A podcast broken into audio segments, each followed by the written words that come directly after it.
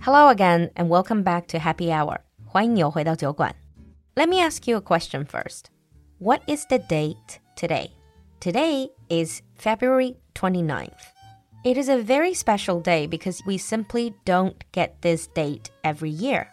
Usually, February only has 28 days. So, February the 29th, we call it Leap Day, 闰日. And a year that has a leap day is called a leap year. 闰年. So in today's happy hour, let's take a look at leap year and its fun facts. First of all, why do we have leap year? Well, leap year or leap days are needed to keep our calendar in alignment with the Earth revolutions around the sun. 闰年和闰日的设置是为了让我们的历法和地球围绕太阳公转的时间保持一致。 If you are asked, how long does it take for the Earth to go around the Sun?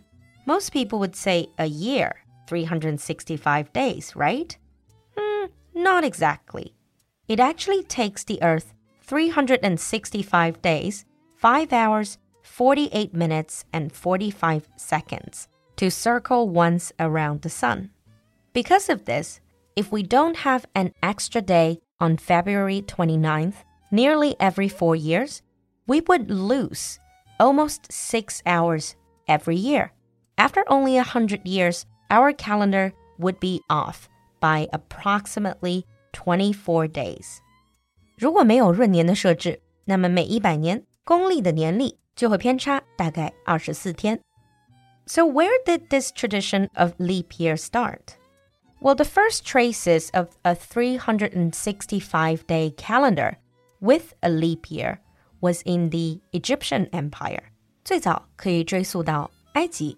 The goal of the Egyptians was to create a calendar that mimicked or copied the solar calendar, allowing them to keep their seasons on track. And then fast forward to Julius Caesar, 凯撒大帝, ruler of the Roman Empire. He created a 12 month 365 day calendar based on that of the Egyptians. This new calendar was fabulous for a few years, but then people slowly realized the Earth actually has 365.24 days per year as opposed to 365 exact. So, to correct this, Caesar added leap year once every four years to ensure that the man made and solar calendars stay aligned. 于是，为了保证人为的历法和自然的历法能够相吻合，所以凯撒大帝决定每四年为一个闰年。But then later on, people realized that they have added too many leap years. Therefore, they've decided to make the rule making century years an exception, unless they can be divided by 400. Sounds a bit complicated, doesn't it? Let me put it in simpler words. So how do you remember if it's a leap year? 到底哪些年是闰年呢? Simple. If the last two digits of the year can be divided by 4, for example, 2016, 2020, 2024. So 16, 20, and 24. They all can be divided by 4.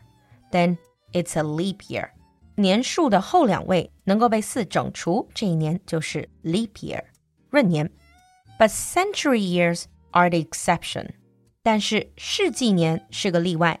These years they must be divided by 400 to be leap year. 世纪年必须能被四百整除才能是闰年。So 1600 and 2000 are leap years. 所以一六零零年和二零零零年 都是闰年，but twenty one hundred will not be one。中文里我们会说四年一闰，百年不闰，四百年又闰。That was the history of leap year and the reason behind it. Now let's take a look at some of the leap year fun facts. If you were born on a leap day, then you're a leap day baby. 闰日宝宝. You're also called leaper or leapling. There's slightly over 4 million leapers in the world, and the chances for us to be a leaper is 1 in 1500 approximately. Because Leap Day is a very unique day and you don't get it very often, according to an old Irish tradition, it is okay for a woman to propose to a man on February 29th. 根据古老的爱尔兰传统， 闰日也是女士向男士求婚的好机会。And some other traditions in Northern Europe, they will put a price on the man saying no. So if a man doesn't accept a leap year proposal from a woman, they must give her a dozen pairs of gloves, for example. To be born on leap day is quite rare.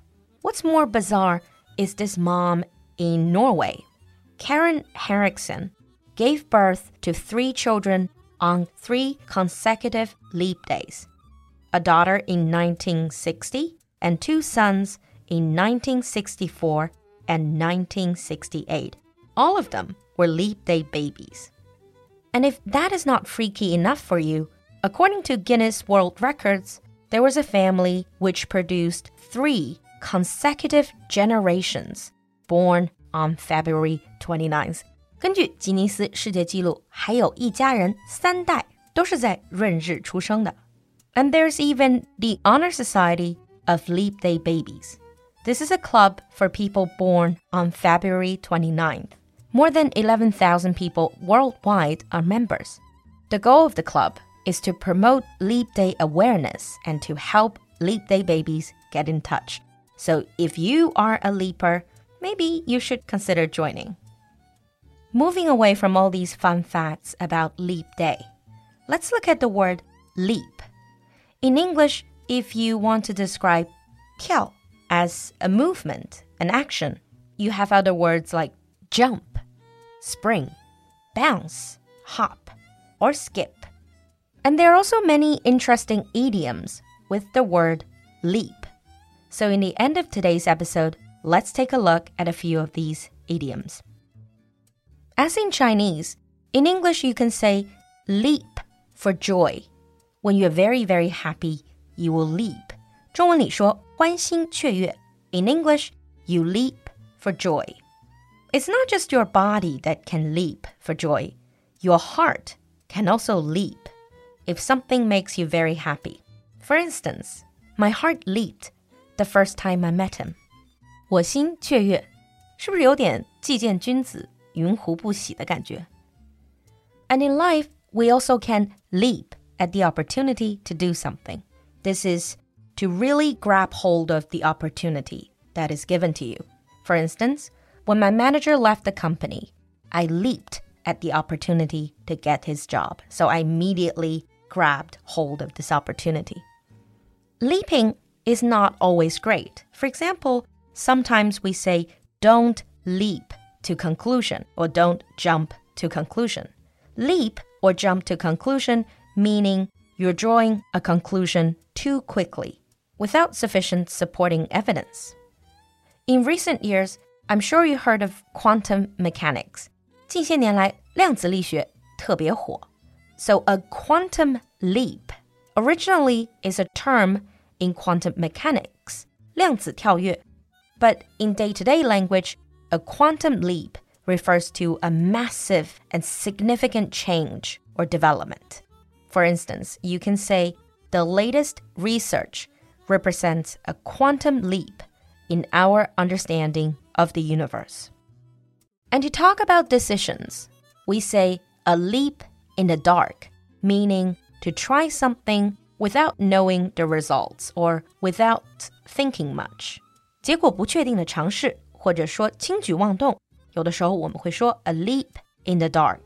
It's like leaping into the darkness. For instance, relocating to another city was really a leap in the dark because we don't know what's going to happen.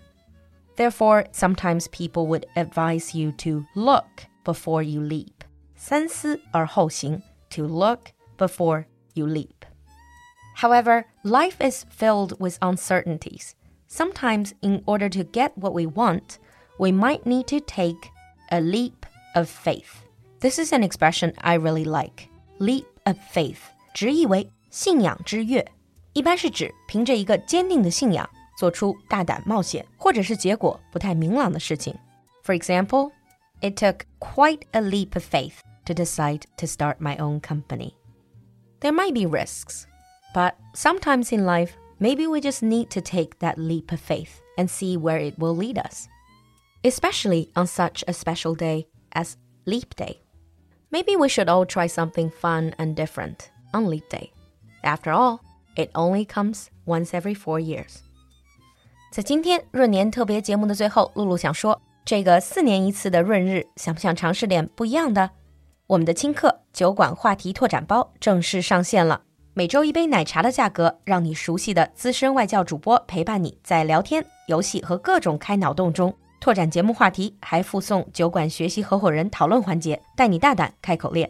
这个课程仅对酒馆社群成员开放，还没有加入社群的小伙伴，赶快添加小助手入群吧。小助手的微信号是 l u l u x j g two，l u l u 就是露露。